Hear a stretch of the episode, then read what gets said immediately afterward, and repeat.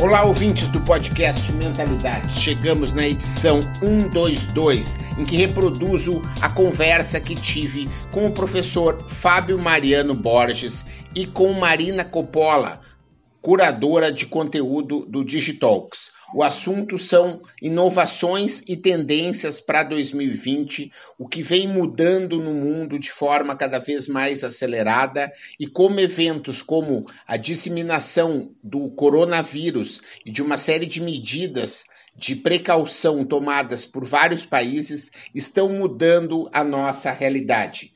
Assista até o fim esse papo que foi gravado numa live na ESPM, Escola Superior de Propaganda e Marketing. Vem com a gente! Estamos mais numa live aqui na SPM, hoje falando de inovação e tendências para 2020. Meu nome é Marcelo Pimenta, sou professor da pós-graduação aqui da, da SPM e de alguns outros cursos. E a gente preparou então esse conteúdo para você hoje para falar um pouco sobre o que vem por aí, como se posicionar nesse mundo de tantas mudanças. E temos dois convidados. O primeiro, o Fábio Mariano Borges, meu colega aqui, professor da SPM, especialista em tendências, que vai estar falando com a gente um pouco sobre o que, que vem por aí, como que a gente se posiciona frente a tudo isso. E a Marina Coppola, que é, é, curadora do Digitalks, especialista olá, olá. em marketing digital e que vai falar um pouco sobre como esse mundo digital e as redes estão interferindo né, e fazendo com que tudo se conecte cada vez mais nesse mundo em mudança. Eu tive o privilégio, vou confessar para vocês, de ser aluno do Fábio recentemente. Né? Fiz curso de férias com ele e eu queria saber inicialmente, Fábio, esse negócio das tendências, a gente vê às vezes as coisas, as pessoas dizendo assim, ah, eu não concordo com essa tendência, sabe? Isso é possível não concordar com uma tendência? O que, que a tendência significa e como que a gente se posiciona frente a elas? É totalmente possível não concordar com uma tendência. Aliás, as pessoas são livres para concordarem ou discordarem com o que elas quiserem. Mas é importante saber que a tendência tá nem aí para você, tá? A tendência vai virar e vai falar, elas que lutem. Tô nem aí. Então você não concordou com a tendência, isso não impacta em nada na tendência, porque a tendência vai acontecer, ela vai rolar e vai passar como um trator por cima de todo mundo que não concorda com ela. É algo assim simples da gente entender. Incrível. E como que essas tendências se formam? Como que a gente pode estar tá, assim percebendo? Hoje a gente vai falar de algumas, mas antes de saber exatamente quais são, como que a gente convive com elas? Como que a gente pode estar tá atento e como que a gente aprende a ler as tendências? Perfeito, Marcelo. Foi um prazer ter você lá no nosso curso de tendências, onde a gente falou um pouquinho sobre isso, né? De tentar refinar o nosso olhar, abrir os olhos, abrir os nossos ouvidos, sobretudo o coração, para a gente conseguir enxergar as tendências. As tendências elas já estão entre nós. Como é que a gente identifica? As tendências elas estão sempre no comportamento humano. Qual é a ciladona que a gente cai? A gente pensa que a tendência é o gadget, é um smartphone, é uma nova tecnologia, é o mundo digital. Tudo isso é expressão do nosso comportamento humano. Quando a gente olha para o nascimento de novas atitudes, novos valores, novos pensamentos, é lá que a tendência está. Ela está nascendo, está lá borbulhando. Que bacana. Marina, como que você está vendo aí esse mundo das tendências? Como que as empresas, né? O Digitalks é um, é um uma plataforma que reúne empresas, marcas, tecnologias. Como que as tendências estão afetando esse mercado? Boa noite. Boa noite. Muito bom, muito bom. É, é, muito atrelado realmente à parte de comportamento total. E, e, e, e entra nas empresas de uma forma extremamente agressiva a transformação ela chega e se as empresas não aderirem a ela, ela fica para trás. E ela está num nível que se a gente não chegar com ela nesse processo, não trazer ela junto, a gente morre. E isso está sendo muito impactante dentro das empresas e a gente vem sofrendo muito com isso é, no processo, tanto de investimentos, de, de reformatar, de reformular o dia a dia da, da cultura, da, da forma de trabalhar, é, da eficiência é, das análises, das métricas enfim, é, é, um, é, um, é um aglomerado de, de ações e tecnologias e comportamentos que, quando ele entra no processo empresarial, ele tem um peso muito grande e realmente está impactando fortemente as empresas. Fábio, muito legal. Eu tô, fiquei ouvindo você falar para perguntar para o Fábio dessa história do digital, né? Porque o digital, ela parece que é uma tendência que veio alguns anos atrás, mas ela foi tão forte e tão avassaladora e que trouxe muitas e muitas mudanças, uhum. né? E que fazem com que as pessoas hoje é, fiquem é, não sabendo às vezes se comportar no trânsito mais, porque elas não têm mais quando o GPS cai. Elas não sabem mais fazer o que faz quando perde o aplicativo da mensagem. Né? Quando você não consegue conexão, parece que o mundo caiu. Né? Quer dizer, eu queria que você é, comentasse um pouco como que esses nos últimos anos, né, as mudanças no mundo vêm impactando as principais tendências. Perfeito. Olha, uma mudança tecnológica, ela não faz gerar uma tendência, mas ela é expressão de uma tendência e muitas vezes ela alavanca uma tendência. Ela é tipo uma vitamina, uhum. né? Então você já está meio fortinho, uhum. mas de repente você toma um suplemento, pá, né? Uhum. O negócio bomba. Então, a, as mudanças tecnológicas, elas são assim. Você falou muito bem, né? Gera uma preocupação, meu Deus, quanto tempo eu estou aqui no digital, no mundo online, não estou prestando atenção no trânsito, né? É, perdi a conexão, agora não sei o que fazer. Então, só que se a gente fica sem energia elétrica, a gente também não sabe muito o que fazer. Então, o que a gente está vivendo com o digital, a gente viveu lá atrás com a energia elétrica. Aí se lembra, né? Lá no século passado, a gente teve algumas, alguns ensinamentos, algumas lições, assim. Se você não está no ambiente, você apaga a luz. Né? E olha que engraçado, a gente fala apaga a luz, mas a gente não fala você desconecta a energia elétrica. A energia elétrica ela está presente o tempo inteiro. Então, o ambiente digital ele já está consolidado. Então ele começou com uma tendência, ele já se consolidou, a gente vai abraçar a rede digital porque ela já nos abraçou. O que a, acontece é que muita transformação vem por aí, com o que a gente vai fazer com o digital, que o digital nos oferece e a gente vai aprender. Então, nesse primeiro momento, a gente está naqueles primeiros passos, na cartilha. Olha, não é para ficar no mundo digital o tempo inteiro, quando você pode desfrutar do olhar das pessoas, né? Porque o digital, qual que é a principal mudança que ele trouxe, inclusive neural. Ele tem um impacto nas nossas sinapses neurais. Pela primeira vez na humanidade, a gente está aprendendo a lidar com várias janelas, vários assuntos simultaneamente. Não é o multitarefa, porque o nosso cérebro não dá conta de duas coisas ao mesmo tempo, mas ele vai mudando de sintonia. Então, nosso cérebro está aprendendo, logo mais a gente está fera nisso. A gente vai estar tá tinindo com o mundo digital. Muito bacana. E, e, olha só, eu estava pensando, essa história do digital, às vezes as coisas parecem que vão para um determinado caminho, e eu queria comentar sobre as notícias aí do dia a dia, tipo coronavírus, né? Você pega o cancelamento de eventos como o Site by Southwest, que eram marcos nesse, nessa jornada de tendências, inovações, lançamentos, né? Porque isso vai retroalimentando e festivais como esse são festivais que vão é, consolidando algumas questões, né? Vão apontando alguns caminhos do que está dando certo, do que, que não vai, e tudo isso agora de uma forma muito incerta, né? bem como o mundo VUCA lá, né? que mostra que as coisas são muito incertas, de uma hora para outra desmorona. Né? Mas isso só mostra para gente o quanto a gente precisa ter muito mais consciência do todo. Olha só, um, um vírus que provavelmente foi ocasionado pelo humano, né? a sua origem nesse processo todo, e o tão quanto isso impacta o mundo E como que a gente podia esperar que isso pudesse acontecer exatamente nessa altura do campeonato? E agora, então, rapidamente, ontem, porque eu ia, sábado agora que vem, eu iria para Paris para fazer um, um, trabalho que eu faço aqui pela SPM, que é o Net Explo, lá uhum. junto com a Unesco, e aí foi é, cancelado, né? O e, Digitalks Portugal foi cancelado. E, e, e, aí você fica, Mudou a data, você né? fica uh, vendo, né? E ontem eu falei que daí no sábado, depois do evento, eu ia passar em Madrid para falar com um grande amigo que faz horas que a gente não, não falava para se ver.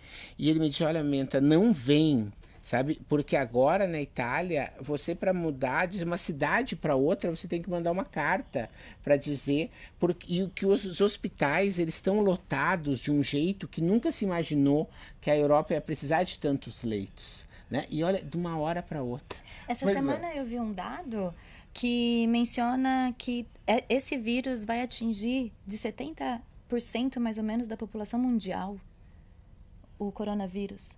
De certa forma, vai pegar 70% da população mundial. Olha o impacto que isso ainda vai causar para gente. Com certeza. A gente tem alguns aprendizados aí, que a sociologia em especial e também a antropologia trazem para nós, né? É, primeiramente, de que a gente não está vivendo ainda o momento da ciência. Ciência, então, é uma tendência? É né? Cara, profissão do futuro vai ser cientista. Você pode ser cientista de números, cientista de dados, cientista de comportamento, mas vai ser cientista. Porque se por um lado a gente tem a esfera política, a esfera econômica, todo mundo apavorado, né? E a, e a população apavorada, por outro lado, a gente tem os cientistas, quem entende do negócio, falando, gente, parou parou que o HN1 está mais perigoso que o coronavírus. Então, calma, a gente já descobriu como que faz, a gente já identificou, já rastreou geneticamente. Não vamos entrar nessa. Então, ao mesmo tempo, a gente tem os cientistas avisando. E o que, que a gente faz com os cientistas? A gente ignora fogo, fogueira para os cientistas. Estamos nem aí para os cientistas. Aí um segundo momento, gente, que é muito legal, do, ó, ó muito legal, né? Olha a expressão que eu uso do coronavírus, é que a gente eu digo legal, assim, divertido no sentido da gente ir acompanhando a história, né? Acreditem, no século XVIII foi escrito um livro que se chama Loucuras das Massas. Aí esse livro do século XVIII, ele trouxe, ele traz para gente dez devaneios mundiais, o que se entendia como mundial naquele momento, que o povo saiu endoidecido. Então, por exemplo, queima as bruxas. Uhum então o povo ficou dois séculos queimando mulher na fogueira, falando, ai, elas vão nos enfeitiçar, ai meu Deus, tal.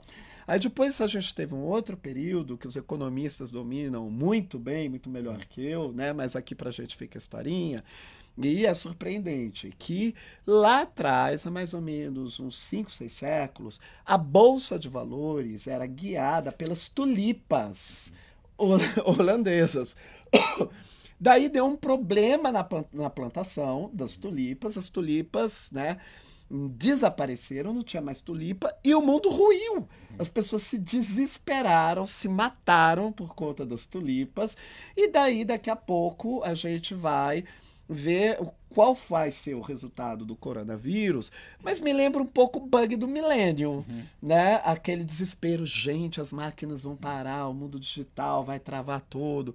Então tem muito também do devaneio popular. popular. Isso é bem interessante para a gente ver que, por e, exemplo, e o... tendência é ciência e a gente não está olhando para os cientistas. E também com a, a, certa, o risco, digamos, de um político ou de um cara que faz um evento grande, né, de alguma coisa acontecer lá dentro, né, de ser linchado pela Sim. opinião pública.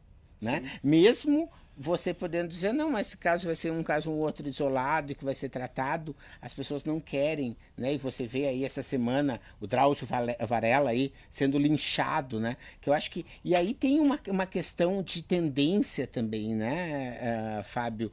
De essa questão das pessoas se manifestarem cada vez mais e lerem só os títulos e a partir daí já manifestar uma, um textão. É engraçado porque a pessoa lê uma frase e aí ela, recolo, ela pega todo o passado, né? ela interpreta aquela frase do jeito que ela quer e ela faz um textão enorme, mas ela não tem o tempo para ler a matéria como um todo. Como é que você vê aí essa questão das tendências impactando esse tipo de coisa? Então, olha, muito lá atrás, mas bem lá atrás, o Platão, né, da Grécia Antiga, naquela história de, da, né, da, do, do, que era o, os grandes diálogos, os grandes debates na praça. Então teve um dia que o Platão se irritou e falou assim: Ó, não é para chamar todo mundo não para dar opinião, tá?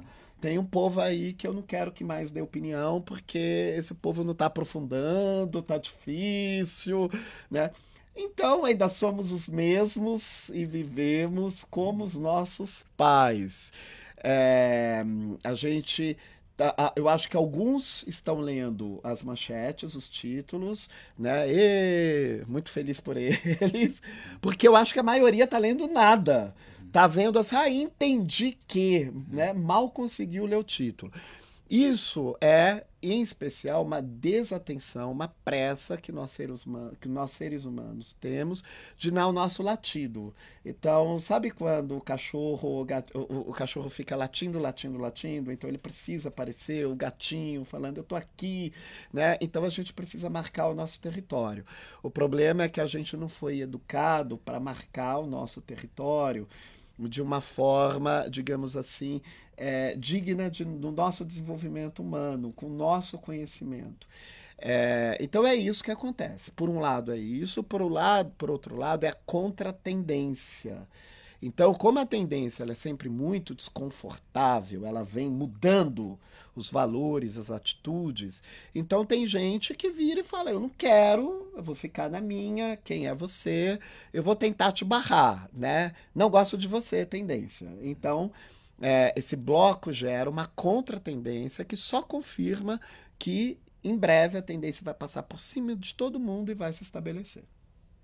Muito interessante. Demais. Marina, me conta aí como é que você está vendo nessa, nessa era das redes isso tudo acontecer, né? dessa questão da, da contracultura, a cultura do, do ódio, da fake news, né? São questões aí que estão colocadas e que não, não, não é mais possível é, esconder, né? A gente sabe, olha só como são as coisas, né? Hoje a gente sabe que tem muita gente que entra em notícias, por exemplo, em portais como o UOL, para ler os comentários. Né? Olha só como a coisa mudou. É. Né? O que, que você está vendo aí de mudanças nesse mundo das redes? Eu, eu, eu entendo, assim, eu tenho uma opinião muito que eu venho aprendendo também com o comportamento né, humano das pessoas no, no dia a dia. Tem um, tem um, um, um cara é, Luiz Rasquilha, não sei se vocês já ouviram falar sim, dele. Sim, claro. Ele fala: as pessoas são insanas. Uhum. Por quê? Porque entre quatro paredes, a gente faz o que a gente quiser fazer. E quando a gente sai daqui, a gente se comporta perante a sociedade dentro do que a sociedade quer ouvir da gente ou que a gente se comporte de uma forma como eles esperam tudo isso. Então, eu, eu, eu entendo muito que ainda somos a minoria que consegue realmente fazer uma leitura e ter isso de uma forma qualificada passar a informação adiante. Muitas vezes ela pega uma informação e joga para seus grupos no WhatsApp e esses grupos viram vão vão disseminando cada vez mais e não faz exatamente a leitura do processo. É, muitos dos portais eles vêm interagindo e trabalhando cada vez mais contra a, a fake news e isso é muito importante, mas realmente tem existe uma dificuldade muito grande em saber o que é certo e o que é errado. E tem uma questão também nesse processo todo que a, o digital, ele está nos dando a, a liberdade de fazer o que queremos fazer, o que quisermos fazer. E isso eu, eu não consigo ainda entender aonde está esse limite. Então, quem tem a sua autorresponsabilidade, quem tem consciência, quem, quem consegue olhar isso de uma forma muito mais é, é, científica, ou até mesmo, poxa, será que isso aqui é verdade? Vamos consultar em outros crítica, lugares. Né? Existe aí um processo muito de preguiça das pessoas. O mundo das informações está tão grande, tá, é, é, gira tão rápido que as pessoas elas não querem parar para ler, elas não querem parar para entender, elas querem repassar. E elas querem muitas vezes repassar isso, quero ser o primeiro a repassar essa informação. Então eu acho que tem muito ego, tem muita falta de consciência, tem, é, tem muito ainda essa insanidade envolvida no todo para a gente conseguir encontrar um futuro melhor para tudo isso. Ainda vivemos, cada um vive na sua bolha e só vai sair dela quando atingir de alguma forma e doer de alguma forma. Aí é onde ela começa a aprender e tentar resolver isso, mudar um pouco esse cenário. Mas eu vejo essa insanidade forte e presente em, na maioria da população. Esse problema das fake news realmente é algo ainda que a gente vai enfrentar um bom tempo. Vamos. Né? Porque ele mexe, né? o, o Fábio estava falando um pouquinho do cérebro humano, porque ele mexe com o desejo. Quer dizer, quando você lê uma notícia que você gostaria muito que fosse verdade, e mesmo você sabendo que aquilo pode não ser verdade, você repassa, porque é. era, era tudo que você queria. E parece que as pessoas gostam do problema. É incrível. É, Elas olham o problema e falam, nossa, e vai lá e, e compartilha. As pesquisas todas mostram, né? O tempo de viralização das fake news é muito, muito mais, mais rápido, rápido do que as notícias é verdadeiras. Exatamente. É, eu acho que a fake news tem algo muito interessante que, é, entre as várias características, tem uma que a difere do boato. Porque a gente pode falar, mas gente, eu sempre contei futrica, sempre contei os boatos, as fofocas. Agora, isso era fake news? Não, não era fake news. Né? Porque tem uma diferença que é a fake news, ela vai ter sempre um inimigo. Então a gente pode ver que na hora quando vem uma notícia, que ela é fake, é, ela remete sempre a um inimigo, tem um sujeito que é do mal. Né? Então, lá atrás, quando a gente tinha os folhetins já de Futrica, por exemplo, na corte de Versalhes, desde Luís XIV até Luís XVI, os franceses se divertiram futricando da corte, uma das principais vítimas da, das futricas era a Maria Antonieta. Ela dava também, ela dava espaço. Pano para manga. Ela dava muito pano, ela dava muito vestido para manga, muita peruca para manga, muito dava tudo ali, né, para fofocarem dela. Mas ali a gente tinha uma fofoca, não era, ela não era uma inimiga, né?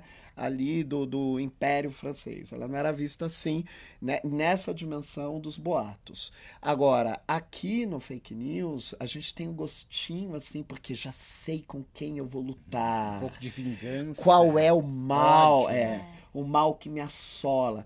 Então é como a gente estivesse numa fase que a gente nomeia uh, quem é o nosso mal. Então eu preciso responsabilizar alguém.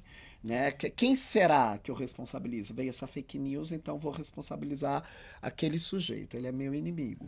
A gente está aprendendo que é a lição mais difícil. Acho que vai demorar uns cinco séculos para a gente terrorizar.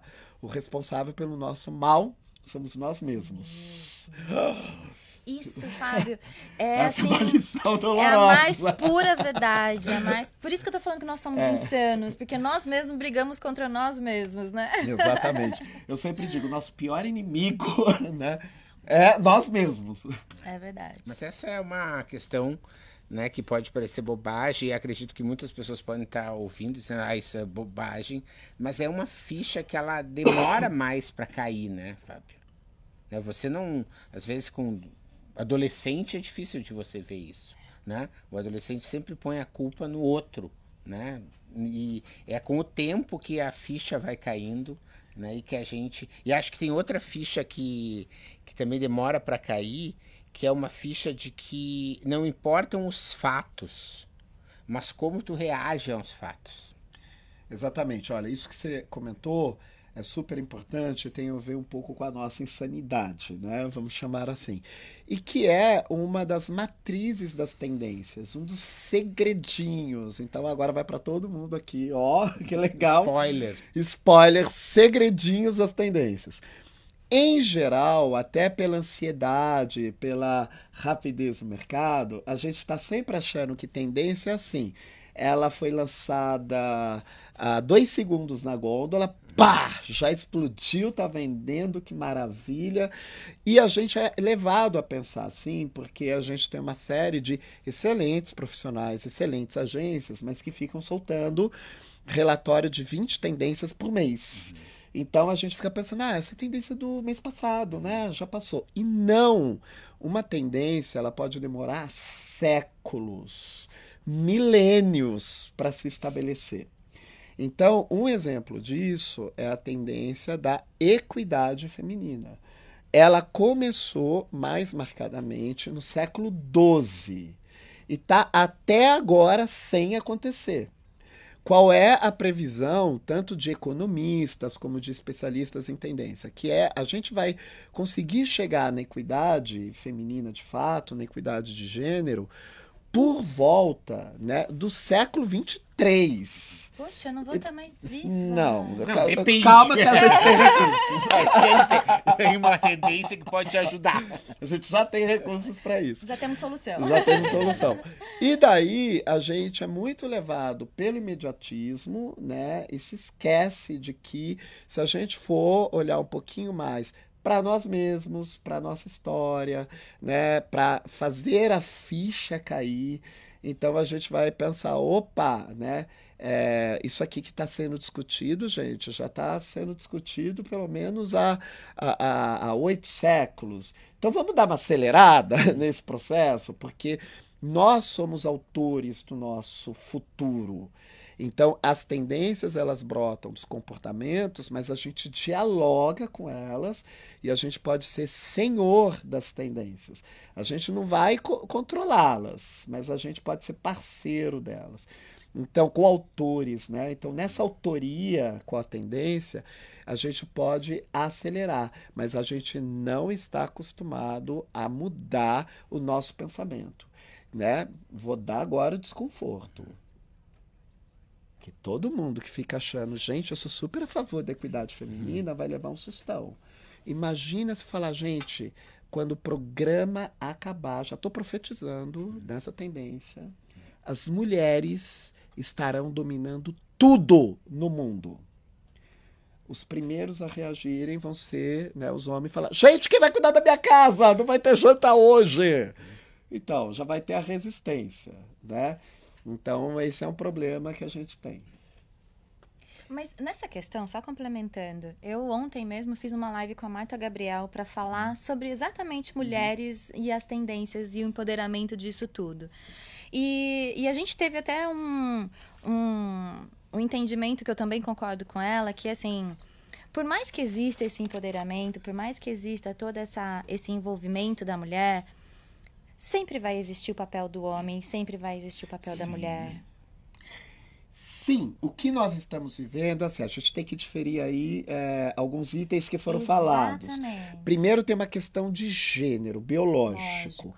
O que é a biologia do macho, que é a biologia da fêmea, Exato. determinado geneticamente por código cromossômico. Então, isso por enquanto a gente não está mudando. Por enquanto. Agora, o papel do homem, o papel da mulher, ele pode ser ressignificado o tempo inteiro. Perfeito. Então daí tem um susto para nós, né, que a gente por vezes perde de vista. Eu vou dar duas curiosidades aqui que tem a ver com o momento atual.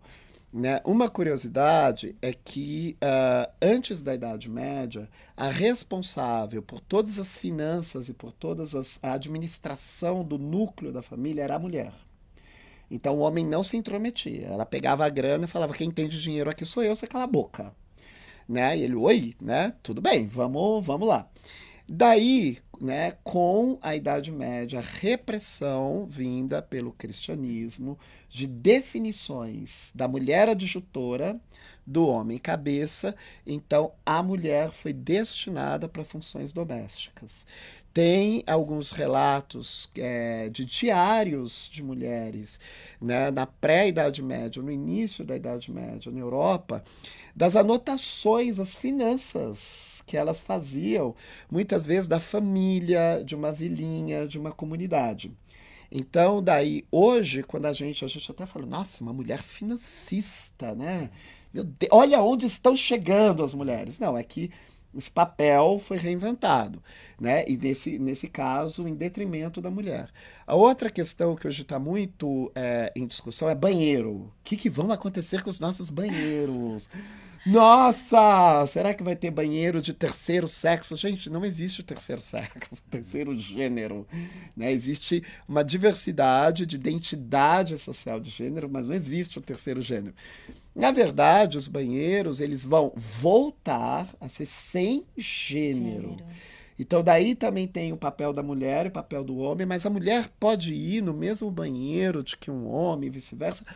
Pode, porque na nossa casa, em geral, o banheiro não é por gênero. E tá rolando tudo bem. Então, nos outros ambientes também. Mas aí que vem a historinha. Quando é que isso tudo mudou? Lá no século XIX, quando começaram as lojas de departamento, as mulheres eram vistas como propriedade do homem. Então, olha o que era o papel da mulher ser uma esposa e ser propriedade do homem. Então, quando elas começaram aí nas lojas de departamento, os homens ficaram meio assim ameaçados. Falaram, ai, mas ela vai no banheiro, ela vai encontrar com outro homem, dá que ele é mais lindo, mais rico do que eu, como é que eu vou ficar nessa história? Ele não queria saber dessa concorrência. Aí a Bon Marché, na, em Paris, foi a primeira loja né, no mundo que colocou o banheiro dividido gênero feminino e gênero masculino. E daí fez propaganda assim: aqui a sua senhora está sob toda a proteção, inclusive no banheiro. Então, isso hoje para nós soa ridículo e que é essa possibilidade que a gente tem de ressignificar o papel de masculino e o papel de feminino. Perfeito. Muito, muito bacana. Bom, muito Olha só, nosso tempo está tá se esgotando. Eu queria, para a gente concluir, Fábio, que você falasse um pouquinho sobre como que você está abordando esse tema das tendências aqui nos cursos aqui da SPM. Como o pessoal que quiser estudar contigo, né, aprender um pouco mais sobre tendências, pode acessar aí quais os programas que a gente tem disponíveis.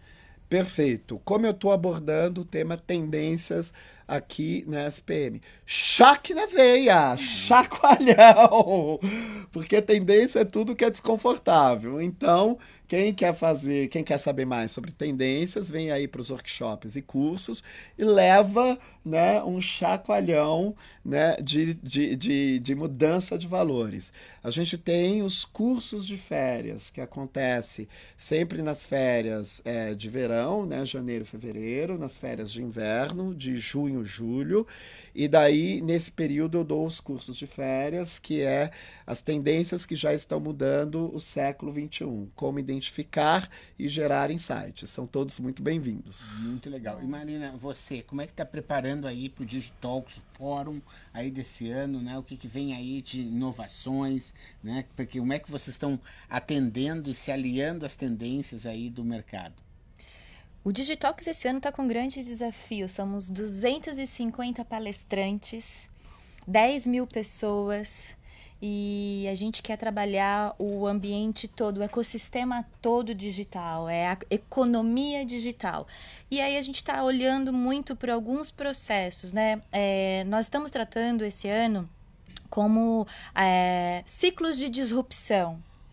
Nós já estamos na transformação digital, nós já estamos vivendo ela, só que ela vai passar cada vez mais por ciclos. E qual é esse momento? Qual é esse ciclo? Então a gente está abordando isso nesse momento da, do, do Digitalks em si. Então vamos falar muito de tecnologia, das principais tecnologias que impactam as empresas. Vamos falar muito de comportamento humano versus experiência do usuário também, porque isso está chegando de uma forma extremamente viva dentro do ambiente corporativo, muito mais pessoas sendo se relacionando cada vez mais. E essas ondas de disrupção que é em qual momento estamos agora Algumas já estão um pouco mais avançadas e outras ainda estão iniciando esse processo todo. Então, estamos englobando um pouquinho aí esse ecossistema como um todo para a gente conseguir atender a economia digital como um todo também e a população, né? Porque lá passam muitas pessoas de diversos segmentos, de diversos mercados e a gente quer poder gerar conteúdo de qualidade para todo mundo. Muito legal porque o importante realmente é a gente, nesse negócio das tendências, é tu saber o timing certo, né? Exato. Às vezes de investir, o quanto investir, né? Porque como você bem falou, né, Fábio, tem coisas que chegam um pouco mais rápido, né? Tem coisas que demoram um pouco mais. E as marcas têm metas, né? Tem é, questões de curto prazo e vai ser mais um prazer, mais uma vez, contribuir com o Digitalks. Vou estar lá né, palestrando mais uma vez. 27 de agosto. De agosto, né? Exatamente. E... e um complemento disso que ele estava mencionando, que é muito importante também, as empresas elas precisam entender o que é realidade para elas não necessariamente que é tendência de mercado, que é uma moda que está nesse momento agora, porque é, a inteligência artificial chegou e eu preciso tê-la na minha empresa. Tudo vai depender do seu modelo de negócio, de como você está atuando para poder introduzir isso de alguma forma.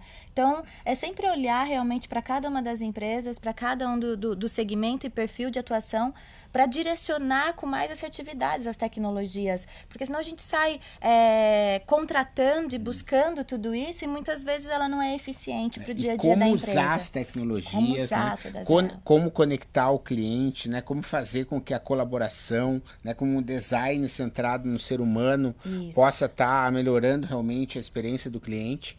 Né? E quem quiser também se aprofundar um pouco mais e praticar, a gente tem os cursos né, de gestão da inovação, começam agora em março.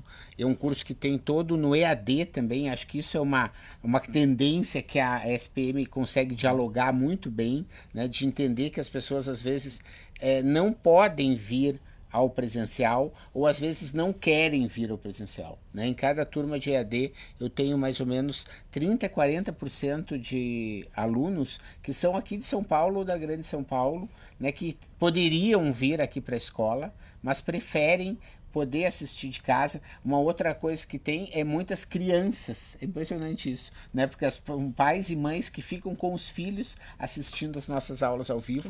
E fica o convite também para você entender como se posicionar e como tirar proveito de certa maneira, né? Como saber exatamente o quanto investir e como mudar Exato. as suas estratégias para estar tá inovando e gerando valor. Muito obrigado aí pela presença de vocês, muito obrigado você que nos acompanhou aí nessa nossa live e a gente volta aí a qualquer dia com mais conteúdo de qualidade aqui na SPM. Valeu, pessoal. Obrigado. Obrigado. Obrigada.